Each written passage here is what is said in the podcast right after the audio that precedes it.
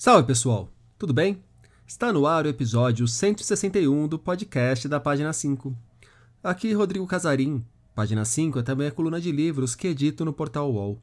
Estou no Instagram como página.5, no Twitter como arroba Casarim e no Telegram, só procurar pelo grupo Página 5. Também assine a newsletter da página 5. Basta me mandar o seu e-mail por qualquer rede social ou se cadastrar no página5.substack.com link na descrição do episódio.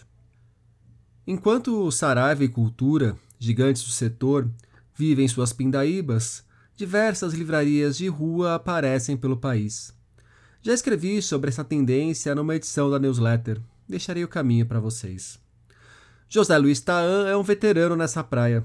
Há 32 anos que ele toca a Realejo, livraria de rua de Santos, que já se aventurou também pelos shopping centers da vida, onde não vingou são principalmente as lembranças do negócio com a porta na calçada que estão em Um Intrépido Livreiro nos Trópicos, Crônicas, Causos e Resmungos, livro que Taan publicou há alguns meses.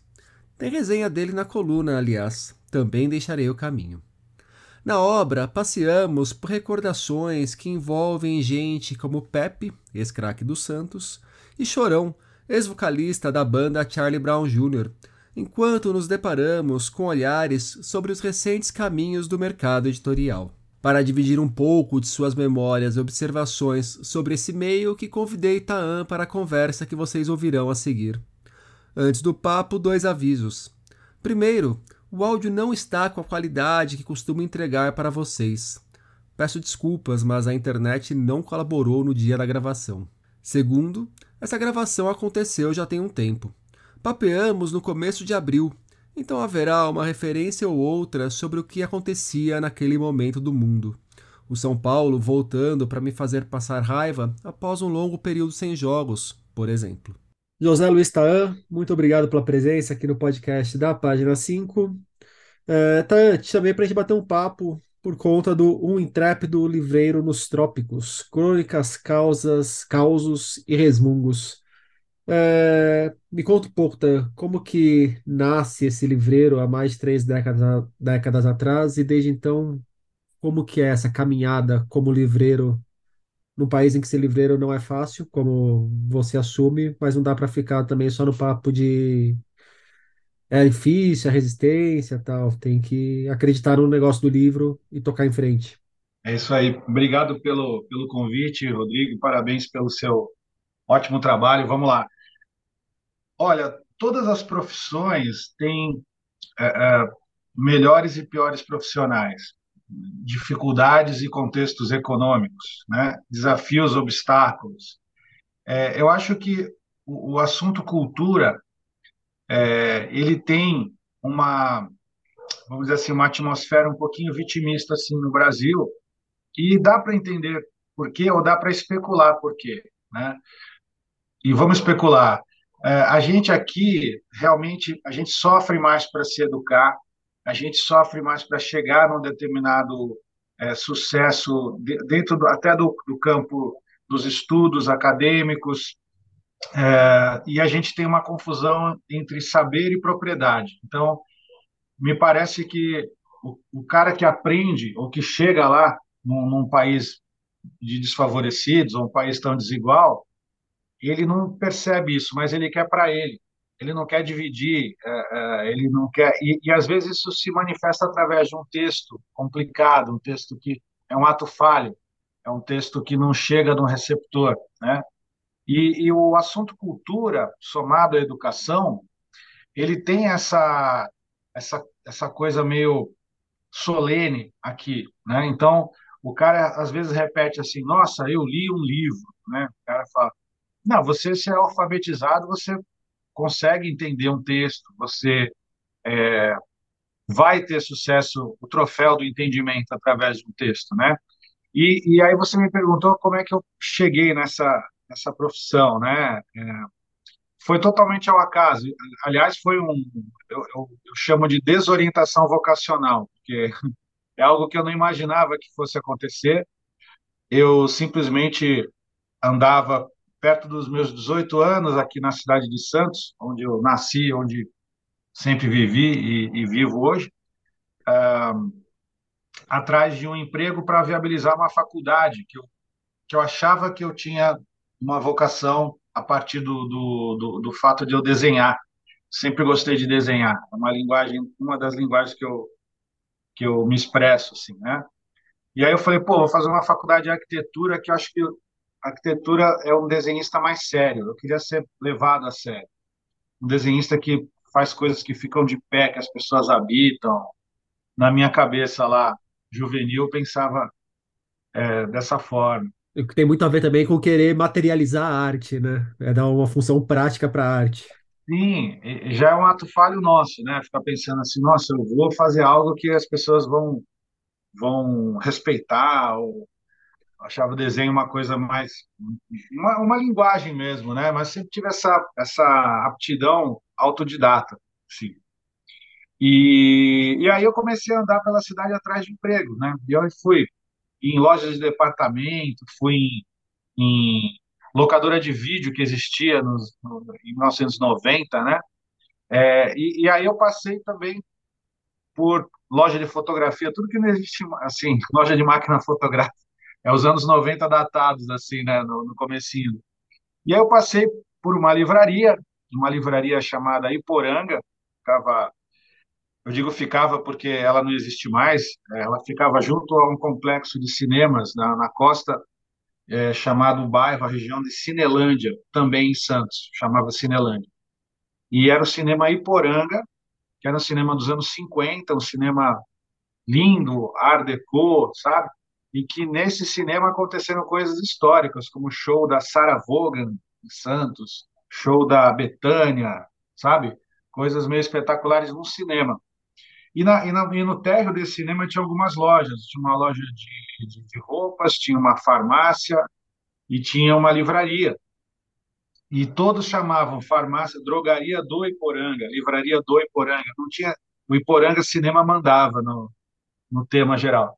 Aí eu bati na porta desse pessoal também, intuitivamente, não, não tive método nenhum, assim como fui em outros lugares pedir emprego, e me ofereci como balconista lá.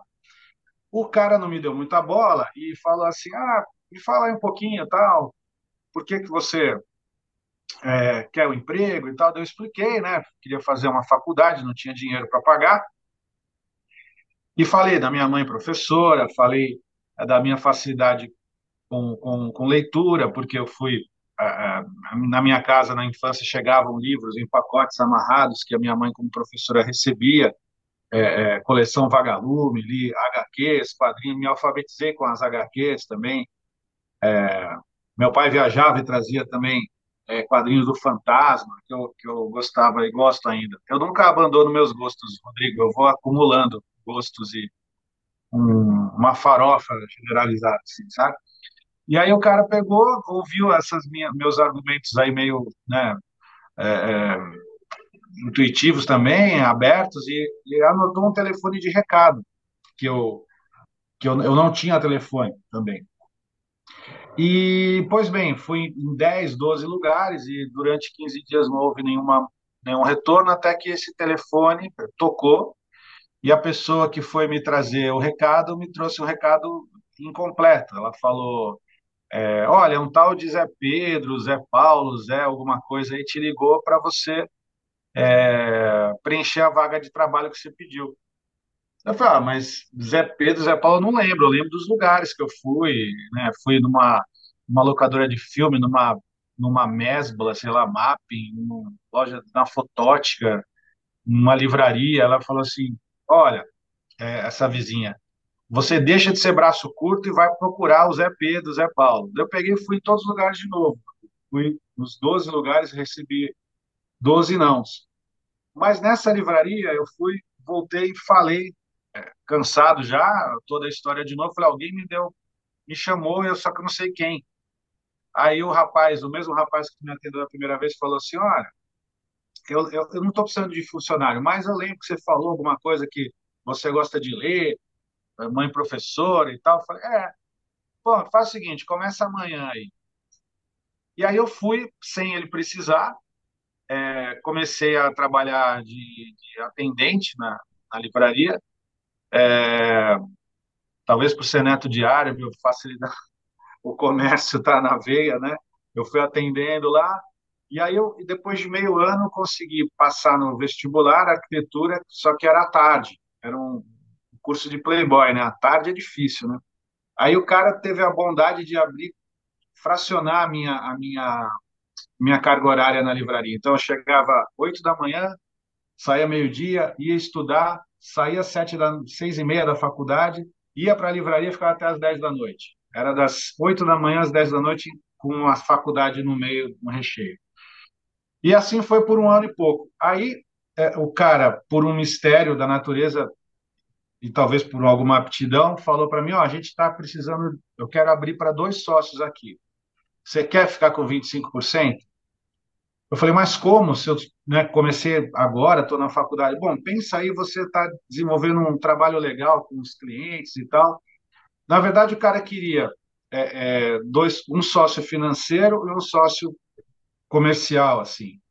É, e aí eu falei, ok, fiquei quatro anos sem receber um real, abrindo mão do Prolabore para ir pagando a minha cota, ainda minha mãe me ajudou com uma, um terreninho vendido lá da família e tal. Cons consegui virar sócio dessa livraria Poranga, uma livraria lendária na cidade de Santos, que está na memória de alguns só, né? Porque a memória não é o forte da gente também. Aí, rapaz, eu estava num, num botequim com esse sócio, que é uma figura, o Luigi Marnoto, figuraça, divertido, carismático e tal. É... E aí ele estava conversando comigo no botequim e falou assim, ó, que história maluca sua, hein? Aqui, pô, olhando agora, a gente sócio e tal, lembro quando você começou. Eu falei, ah, não é muito maluca, né, Luigi? É uma história meio chata. Eu fui chato. Voltei a pedir, pá, é, insistir, persistir, você abriu uma vaga. Ele fala assim para mim, distraído. Ele sempre foi muito distraído. Ele falou assim: pô, mas eu não te contei o que aconteceu aqui, é, a história do telefonema? Eu falei: não. Aí ele falou: ah, na primeira vez que você veio, tinha um, um amigo meu aqui, que depois ficou meu amigo também, o Armando, o Armandinho, estava o Luigi falando comigo e tinha mais um cara no balcão que eu não reparei. Eu pedindo emprego, não conhecia ninguém. Esse cara ouviu a tua a tua fala, o teu pedido lá para mim, ele quando você foi embora, ele falou: "Ah, me dá o telefone desse menino aí". Eu fui com a cara dele. Eu vou vou chamar ele para ser barman ou garçom no bar que eu estou abrindo em São Vicente. O nome do bar? Zeppelin. O recado de Zé Pedro, Zé Paulo, na verdade é para ir trabalhar no bar Zeppelin que, que se eu tivesse atendido ao, ao chamado, eu ia me dar mal, porque eu, eu, eu gosto muito de bares. Eu gosto também muito de livrarias, mas gostar de bares e trabalhar dentro de um deles é perigoso. Eu, eu ia te perguntar, você caiu numa livraria por acaso, virou sócio dela, e o que te manteve nesse setor foi o que exatamente? Foi o gosto pelos livros? Foi o tino pelo comércio dos livros? Foi os números super positivos das planilhas que te apresentava ao final de cada mês? É o seguinte, eu acho que me manteve. Eu, eu tenho, a gente tem, cada um tem uma um, uma identidade, um perfil, né? Eu eu sinto que eu estou sempre aprendendo, sabe, Rodrigo? Sim, eu bela caneca, hein?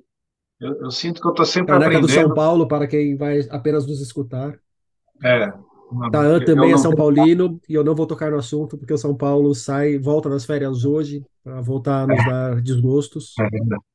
É, é, hoje teremos teremos um thriller para assistir hoje à noite. Hoje no dia que estamos gravando, no caso. No dia que estamos gravando, é verdade. E e aí, rapaz, acho que é uma mistura de, de algumas dessas coisas. É, eu acho que a, o nosso perfil nos leva para aprendizado e seguir adiante. O, o, ramo do mercado editorial é muito, muito estimulante. Estar em contato com pessoas que muitas das vezes sabem mais do que você sobre todos os assuntos imagináveis é, é estimulante também.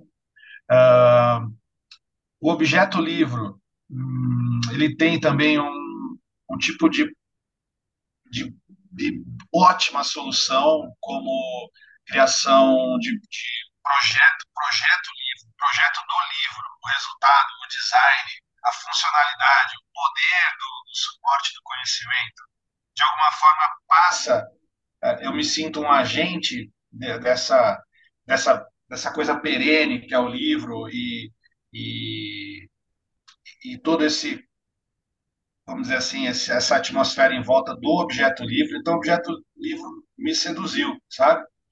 É, adoro ler, sou, sou sim um leitor que eu sinto que se eu não estou lendo nada para mim, eu sinto um vazio. Eu preciso ler, mesmo que seja de uma forma, e é, e é de uma forma totalmente é, desgovernada. Eu, eu tenho ganchos né, de, de, de vontades de, de leitor, de obras é, a todo instante, porque a gente é estimulado muito numa livraria, né? A gente, você, eu estou vendo a sua as pessoas só estão no áudio, mas claro que você tem uma, uma biblioteca variada também. Quando você tem muitas opções, você também é, é, é chamado por elas, né? Então é, é uma mistura disso tudo. Eu acho que eu gostei do universo, sim. É, não me rotulo como um amante dos livros, mas eu acho que eu sou eu sou uma mistura de é, da percepção de um, de um, de um vendedor mesmo, comerciante que trabalha entre a, a arte e o produto. O livro é arte e é produto ao mesmo tempo. E tá na sua trajetória tem um momento ali que me pareceu importante lendo o livro, que foi quando você abre uma livraria, uma unidade da Realejo num shopping em Santos e não dá certo essa unidade, ela quebra, você passa por um, por um momento de crise e ali você também comenta quão importante foi ao longo do processo você compreender quais são as características da sua livraria. É, quais são as características que a sua livraria mostrou para você que ela tem e como que essa experiência de uma loja no shopping fez com que você enxergasse essas características?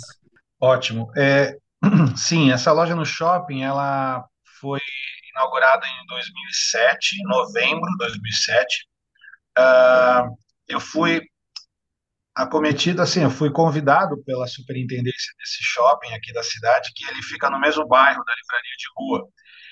E é interessante, Rodrigo, que eu acabei tendo livrarias ao longo desses, dessas três décadas.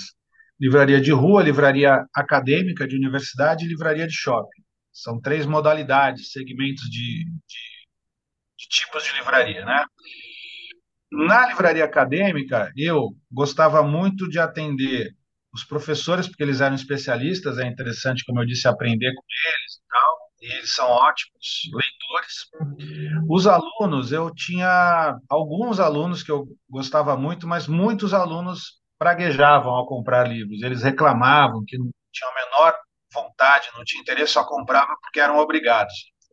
E já existia, já existia uma pirataria brava lá também em universidade. Então, eu comecei a ficar um pouco uh, contrariado com o negócio de os caras irem lá obrigados, né? Uma, atmosfera ruim para mim. Para mim, né? Claro, existem essas modalidades, mas eu, eu tentava encontrar o meu, o, o meu tipo, né? De, de, de, de, voz aí como livreiro. No, no shopping, uh, tinha um faturamento interessante, tá?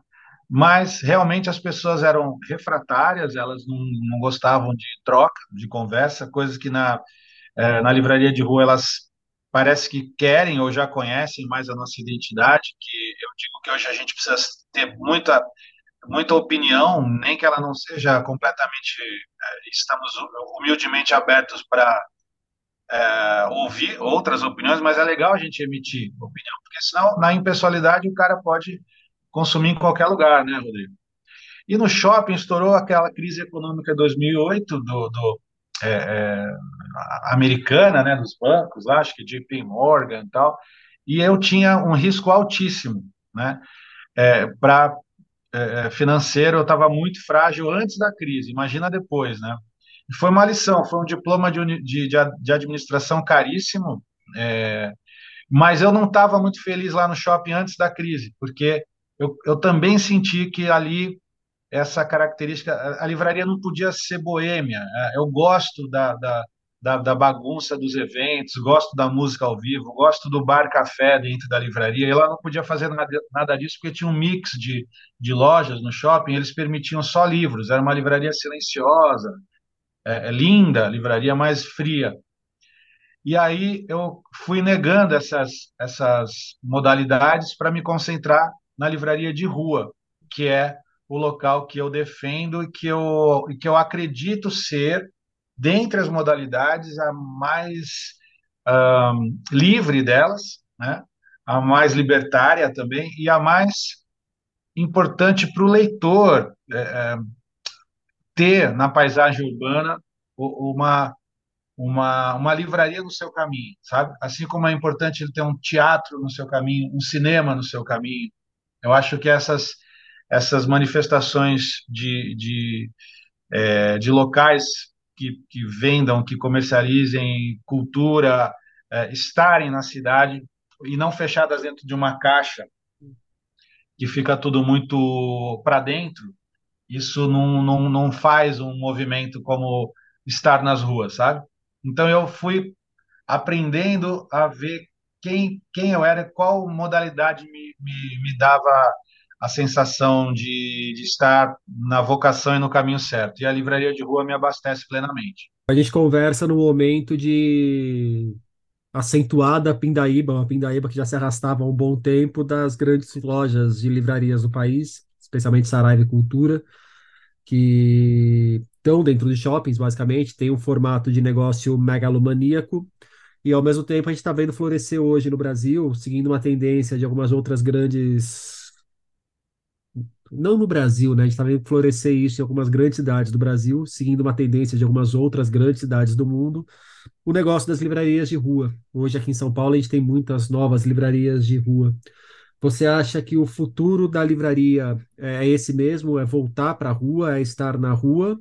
Ou é só um momento pontual que a gente está vivendo e logo outro formato aparece e outras crises surgem e sabe-se lá o que vem? Ou você sabe o que vem e pode nos contar?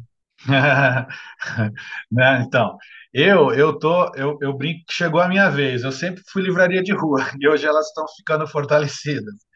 Eu acho que é, os shoppings eles estão se transformando também. Né? O shopping está ficando um lugar de serviços, né?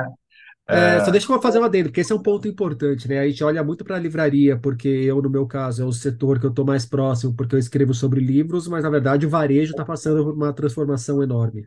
Sim, a, a, o jeito de consumir, né? A pandemia também fez algum, alguma alteração, alguma mutação no, no, no consumo, né? A gente não pode minimizar o período pandêmico, né? De traumas e de dificuldades e de dramas, né, Rodrigo? Mas eu acho assim que a rua, eu, eu vou falar só pela minha torcida. Eu não sei, claro, quais serão as futuras mutações do, do consumo, né? Eu só bato na tecla do poder do livro, do poder do livro impresso, tá? É, não é ser saudosista. Uh, da, da, imprensa de Gutenberg para cá são, sei lá, cinco, seis séculos, né? Dos, dos copistas das Mil Uma Noites, dos textos sagrados, é, são mil, milhares, mil anos, mais de mil anos, né? É, eu acho que o poder do objeto livro ele é, é alto, né? E acho que numa rua eu acho que o cara da área de urbanismo ele pode, como eu fiz um ano só de arquitetura, eu tenho vislumbres, né? Eu, eu brinco que eu parei nas fundações do, do, da, da, arquitetura. Eu e Chico Buarque, eu boto Chico do meu lado para me dar mais nobreza, assim. Mas eu acho que numa leitura urbanística, se você tiver na paisagem urbana lugares como livrarias e como teatros e como cinemas e como é, é, próprios cafés, né, Rodrigo? Por que, que você vê numa cidade, por exemplo, como, sei lá, Barcelona, que não é uma cidade tão grande, ela, é, acho que é, ela é uma cidade que no Brasil pode ser uma cidade média, né? E lá ela é grande.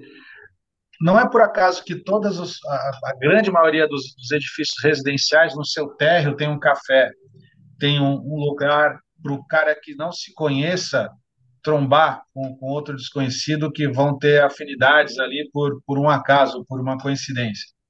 Agrupar pessoas e fazê-las com que se encontrem, isso dá a, a, uma solução para a saúde do, do, do, cidadão, saúde mental também, né? Gente gosta de gente. Então, eu acredito muito na, na rua como local desse encontro, dessa descoberta e desse, desse encontro de pessoas que têm uma afinidade. Eu acho que eu torço pela modalidade de rua, é, é, acho que os condomínios, apesar de eles existirem aos, aos montes, aí eles, eles são uma derrota da cidade, esses condomínios que têm uma, uma paz, uma paz comprada, né? que tem guarita com cara armado na entrada do condomínio e tal, é uma derrota da cidade. Então eu torço pelo botequim, pela livraria de rua, pelo teatro, pelo cinema e pelos cafés.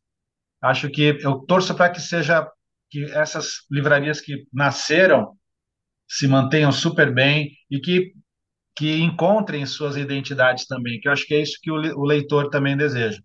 E entrando um pouco mais agora no livro, no Intrépido Livreiro dos nos Trópicos, é, como que foi repassar todos esses textos que estão aqui e quais foram os grandes reencontros que você teve com a sua própria história? Quais são as passagens é. que, assim, não acho que faço essa pergunta, vem à cabeça?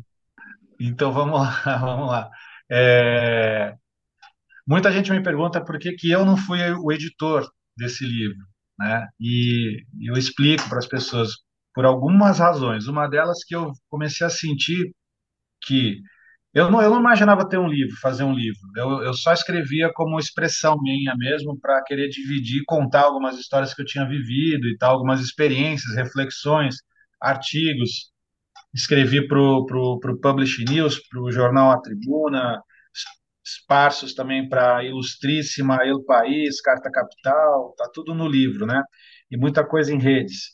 Mas eu pensava, eu, uh, alguns leitores é, é, me provocavam, falando que queriam um livro dessas histórias e como eu tenho muita referência de grandes cronistas, eu falei, putz, será, meu? Eu leio Paulo Mendes Campos, leio é, Fernando Sabino. Será que esse material aí vai né, ter relevância, né? Você sempre fica na dúvida. Eu, bom, eu fico, né?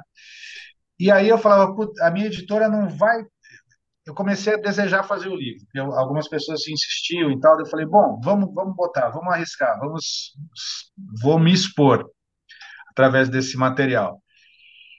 E aí eu comecei a ter a ambição de fazer, mas eu nunca chegava a minha vez, Rodrigo. É, porque eu tenho uma editora também, né? E, e os, os, projetos da editora, de uma pequena editora como a minha, é, vão, vão criando ansiedades e angústias nos autores, e aí eu tinha que resolver alguma missão externa. Eu tinha que fazer algo por um autor, eu tinha que entregar dentro de um prazo uma, um projeto gráfico para e eu trabalhava para os outros autores, mas para o meu projeto nunca eu comecei a sentir que eu nunca ia fazer. Mas outra questão, eu achava também que eu ser o editor é um pouco vaidoso também, um pouco também e poderia me dar uma miopia a, a, a, sobre o meu próprio trabalho, sabe? Uma Faltaria alguém para você ter o diálogo, né? Um diálogo, uma validação, né? Uma, é, é, um olhar externo, né? Eu acho que, que é, é saudável, né? E aí eu conversei com algumas editoras, né? Umas quatro, cinco editoras, e aí a editora Vento Leste, da, da Mônica Chalca e da assistente Heloísa Vasconcelos, ela topou na hora. Mandei um, uma mensagem para ela. Ela já havia lido alguns textos e falou: Olha, eu, eu, apesar da editora dela ser uma editora de arte e fotografia, especializada em livros lindos de fotos, assim, é, ela falou: oh, Eu sou leitora de crônicas, eu gosto do que você escreve, eu vou te publicar. Aí falei: Nossa, muito obrigado. Está aqui um caminhão de textos. E aí comecei a rever. Demorei um ano uh, garimpando, né, porque eu não sou muito organizado, uh, fui garimpando e enviando material para eles, para elas. Ela contratou uma rigorosa revisora que dialogou muito comigo, é, porque quando você coloca muitos textos de vinte e tantos anos de, de, de, Você é recorrente a alguns assuntos. Aliás, você notou isso também na sua crítica bem, bem observado, que a gente volta algumas imagens, né? E, e, e foi, foi limpo, o texto foi, foi ficando mais, é, uma unidade muito, muito mais interessante. E rever e reler etapas da carreira, é, é, mudanças que foram acontecendo, né? Nesse, nesse mercado, que elas, de alguma forma, são narradas por esses textos breves, crônicas, é, é uma sensação interessante. Mas a sensação mais legal é de ver o pensamento da gente como é e os encontros que, que a gente que eu tive ao longo dessa carreira por ter características de livreiro é, de eventos, né, Rodrigo? O, os eventos são a, a, uma, uma, uma arma de, de, de poder, né, de você aproximar os escritores dos leitores, né? E aí nessa história foram muitas, muitas experiências vividas com grandes figuras. Me conta uma. Ah, não consigo deixar de pensar no, no, no José Mindlin, né? Porque é, o texto chama o maior leitor do mundo, né? Claro que ele é uma forma, uma expressão, né? Mas a, o encontro com o Mindlin foi muito especial. Uma porque ele era um cara extremamente bem-humorado, assim, um, um, cara que tirava umas impressões que você podia imaginar de um industrial rico, né, de um, de um meio árido, metal leve, aquelas coisas empresas, né? Ele era um cara totalmente é, é, irreverente, né? E que foi numa pequena, na minha pequena livraria que tem 100 metros quadrados em dois pavimentos, somados os, os pavimentos, ele conseguiu achar sete livros que ele queria ter e, e, adquiriu. Né? Eu falei, não, aqui o José Minden não vai achar nada. Imagina, o cara tem uma biblioteca de, sei lá, 40. A brasiliana dele tinha não sei quantos milhares de, de títulos, né? E aí ele começou a perceber nas estantes da, da nossa livraria é, coisas que ele queria. E aí é, eu lembro que ele tinha saído só o primeiro volume das Mil e Uma Noites, traduzidas direto do árabe pelo Mamed Mustafa Jarush, pela editora Globo, né? Que era sensacional, assim, eu li o, o, o volume 1, eu até recebi o Mamed em Santos e, e eu comentei com o Dr. José, e aí ele adquiriu aquele livro e ele queria ter missões com livreiros. Ele tinha essa característica. Ele, como leitor, ele queria desenvolver relações com donos de obras raras, ou livreiros, ou bibliotecários, ele, ele mergulhava nesse mundo. Ele falou para mim, só tem o volume 1, né? Eu falei, só, o, o, o tradutor está trabalhando nos seguintes, vão ser cinco no total. Então, eu vou ter um plano com você. Você, quando sair o próximo volume e o outro e o outro, você entra em contato com a minha secretária e você me manda. Nós temos um acordo agora. Aí adorei, né? Falei, puta, o Zé Mindlin é meu cliente agora. Imagina, livreiro, né? Adoro ter essas né, oportunidades, né? Aí demorou, sei lá, um ano e saiu o segundo volume. Aí eu, é, não contente apenas em servi-lo como, como livreiro, é, eu falei, você é o entregador também. Falei, ah, é uma chance de eu conhecer a biblioteca, que eu não conhecia. E aí eu sabia que eu e ele tínhamos uma amiga em comum, que ela está no livro em algumas outras histórias, que é a Estela dos Santos Abreu, que hoje está eh, com 91 anos, ela mora no Rio, entre Rio e Santos, e é uma das minhas maiores orientadoras da vida. Assim, a Estela, uma tradutora do francês, uma amiga e orientadora, era amiga do Mindlin. E ela lia para o Mindlin, porque o Mindlin tinha um problema de vista, né, de, dificuldade já de enxergar, é, vista cansada, e ela, ela e outros amigos liam para o Mindlin em períodos do dia. E aí eu consultei a Estela. Estela, eu estou com um livro para o doutor José aqui, que ele quer que eu, que, eu, que eu o atenda, mas eu queria entregar. Você estará por São Paulo é, pelos próximos dias? Ela falou, ah, eu vou ler para o Mindlin semana que vem. É, então você pode consultar o Dr. José se ele se incomoda de se eu levar o livro para ele lá, ao invés de mandar pelo correio, coisa fria, né? Meu plano era ir lá na biblioteca. Aí ela falou: Não, peraí que eu vou falar. Ah, ela respondeu: Não, o doutor José falou que você pode vir, ele te recebe, tá tudo bem. Aí fui, é, foi sensacional, mágico, né? Porque conhecia a, a, casa lá do Brooklyn, que tinha uma, uma, biblioteca subterrânea, né? Embaixo um jardim, com uma estrutura metálica para baixo. Foi atendido pelas bibliotecárias tal. E, e aí fui na, na biblioteca íntima do José, que era um salão. E ele estava numa poltrona e a Estela na outra. E a Estela lendo para ele, realmente, eu, como um voyeur, eu, eu vi aquela. Fiquei uma, algumas horas ouvindo também, eu e o, e o doutor José. Ele era interrompido algum momento por algum pedido de, de achar um livro. Ele parava, pedia para parar, e, e ele achava o livro tateando pelas estantes.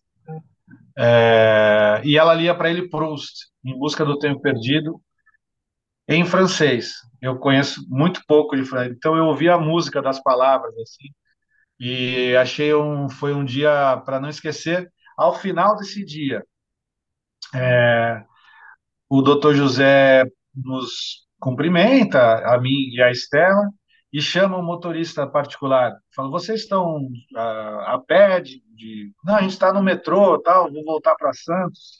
E a Estela está numa, numa casa de uma amiga em São Paulo. Não, não vou andar de metrô, não, não sei o quê. O meu motorista, fulano, vem cá, leva a Estela e o José Luiz aqui para os endereços melhores para eles em São Paulo. Daí o, o rapaz de gravata, claro, doutor José, venham comigo. Aí fui eu e a Estela e o motorista, e o doutor José indo para o outro lado.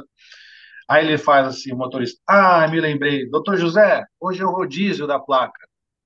Não dá.